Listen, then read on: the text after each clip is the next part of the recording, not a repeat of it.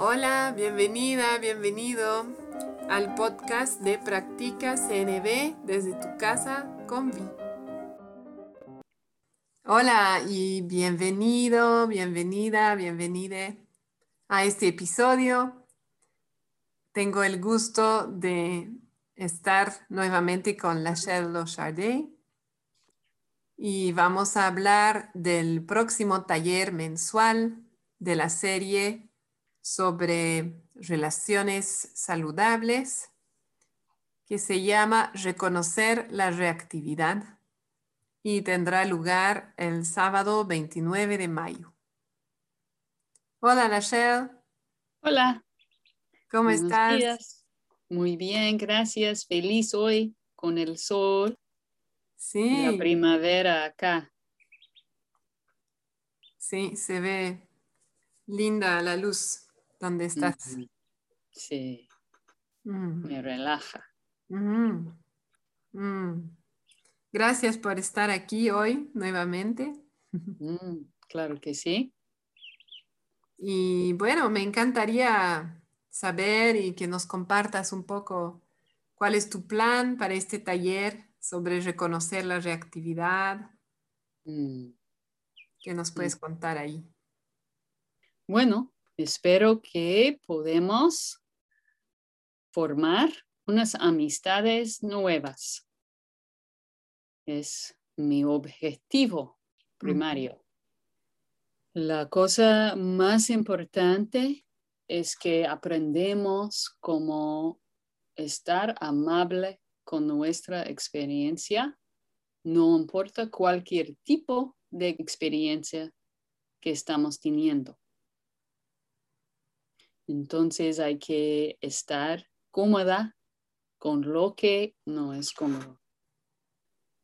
Y también cuando digo mm, formar una amistad, significa que como tú conoces tu amiga de, muchos años, vas a reconocerla de una distancia.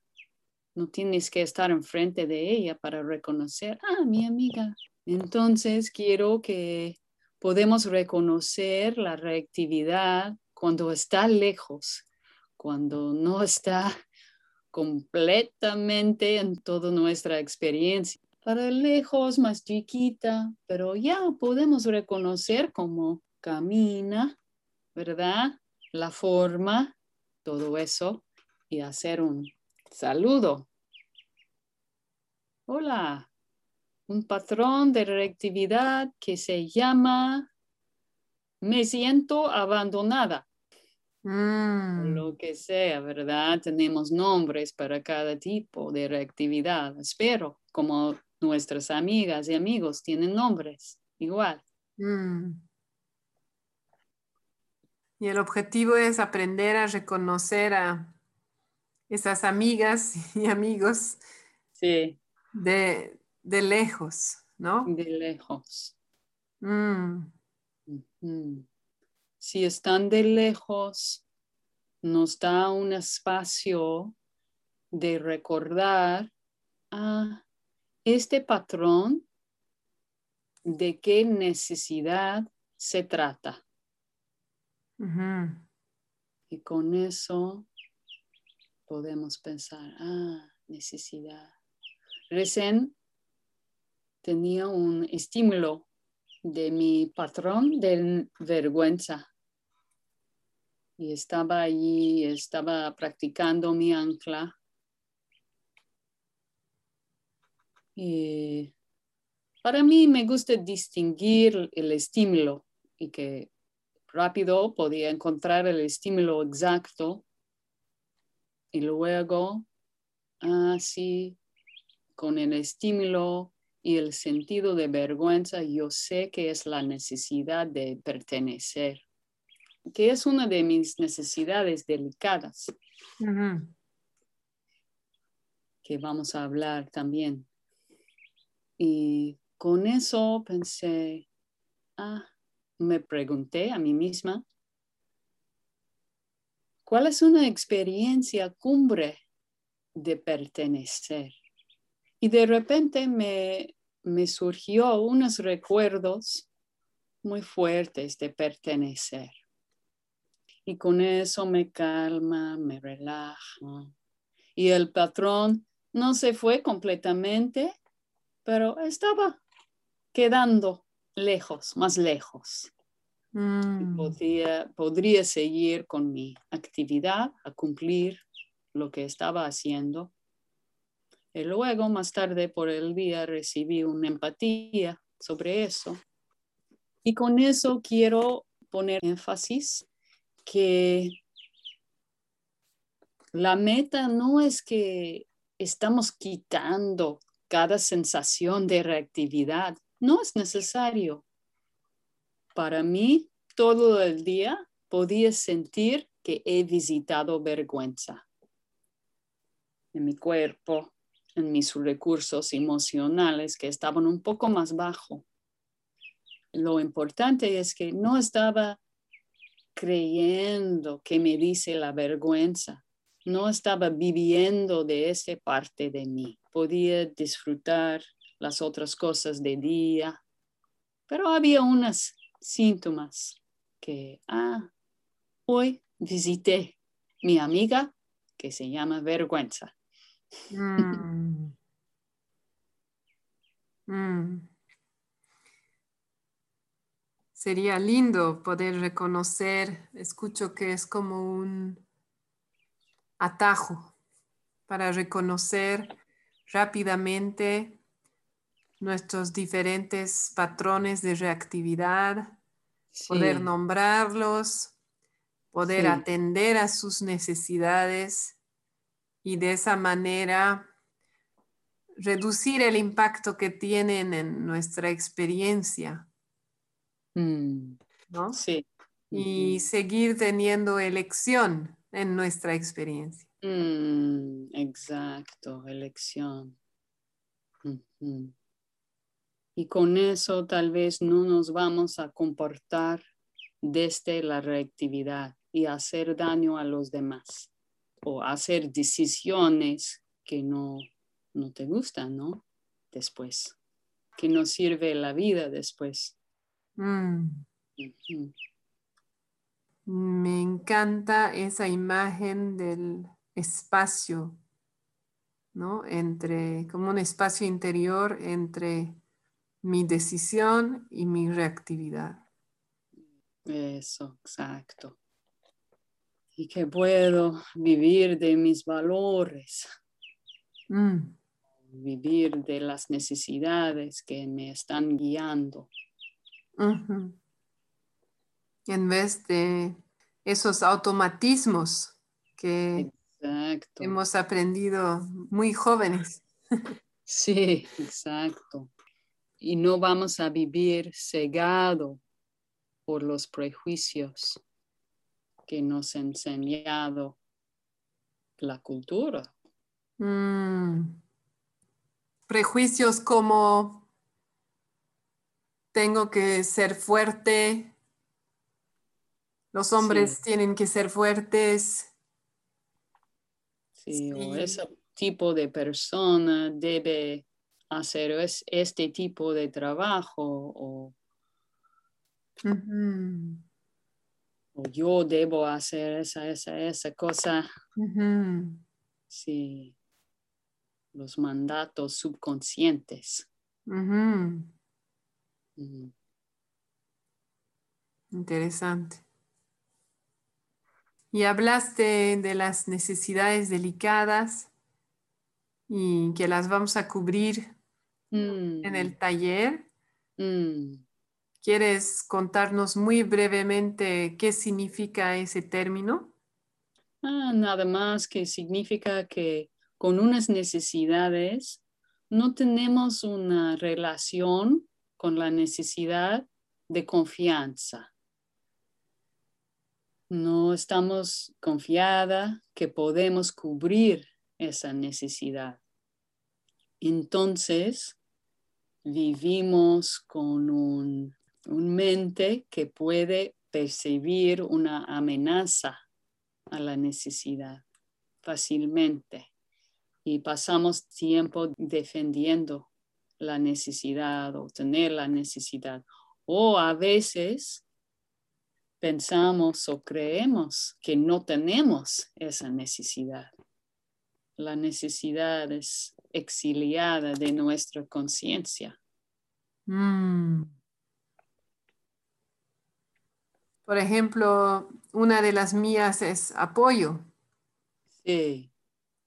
Entonces, mi patrón de reactividad es que me quejo porque quiero tener más apoyo, pero cuando alguien me ofrece apoyo. Usualmente lo rechazo y si lo acepto, me siento culpable Mm. y me cuesta mucho disfrutar ese regalo. Intento hacer todo sola Sí, sí. y no pido apoyo. Lo hago muy poco y solo lo hago cuando estoy desesperada. Mm. Y, y este, mm, estoy imaginando en este momento, no puedes expresar una petición muy agradable. Entonces, la chance que alguien va a ofrecer, Baja, sí, la Baja. probabilidad, sí. sí. Sí, sí, wow. Me, me encanta como dijiste las tres partes de la necesidad delicada. Si vamos en etapas, tal vez decimos, la primera etapa es que niegas que tienes la necesidad de apoyo Sí, sí. y, y luego cuando alguien se ofrece, rechazas. Y luego el momento que tal vez aceptas el apoyo, te sientes culpable y con eso todavía no puedes recibir el disfruto, el regalo de apoyo. Sí. Y te queda con esa descripción, te quedas en un círculo vicioso y no hay chance para sanación de la relación con apoyo. Ujú. Mm, Y es como un estímulo constante Sí. de todos los días. Sí. Sí, sí, así vivimos. Un poco distinto, depende en la necesidad delicada, pero igual, el círculo igual. Que la acción que tomas, en este caso, evitar pedir por apoyo y evitar recibirlo, esta acción te impide experimentar apoyo. Exacto. Es la ironía de las necesidades delicadas. Lo que más quieres, tú misma o tú mismo impides recibirlo. ¿no? Sí, sí, exacto, porque has adaptado al dolor de no recibirlo y tienes estrategias para protegerte del Mm. dolor, Mm, aunque ya ha cambiado la situación original. Sí, Mm, Sí, me encanta ese concepto tuyo. Cuando lo descubrí fue uno de esos momentos donde estás armando el rompecabezas y todo empieza a tener sentido. Mm, Sí. qué bueno, me alegro. Mm. Mm. Bueno, ¿quieres decirnos algo más antes de cerrar sobre el tema de este mes? Bueno, hay muchísimo que decir, pero creo por ahora está bien. Mm, Súper. Me parece genial. Además, con este adelanto del concepto de necesidades delicadas, yo creo que ya tienen, las personas que están escuchando ya tienen algo para ir pensando y reflexionando antes de llegar al taller. Mm, espero que sí. Mm, Súper. Muchas gracias, Lachelle, por tu Gracias, tiempo, tu tiempo y, tu apertura al compartir tu mm. sabiduría. Gracias. Mm. Y por tu esfuerzo a hacer este podcast. Gracias. Me gusta. Me gusta la idea de que la CNV sea más accesible. Mm, ¿Verdad? Que todo el mundo puede vivir de esa conciencia. Sí, ese es mi mm. sueño. Sí, mm. seguimos soñando. Sí. Muchas gracias, Lasha. Gracias, Vi. Que estés bien. Igual. Nos vemos el 29. Qué bueno. Chao. Estuviste escuchando el podcast Practica CNV desde tu casa con Vi de Concepto Jirafa. Si tienes preguntas, sugerencias, te invito a escribirme a conceptojirafa.gmail.com y también a visitar la página de Facebook Concepto Jirafa. Nos escuchamos pronto.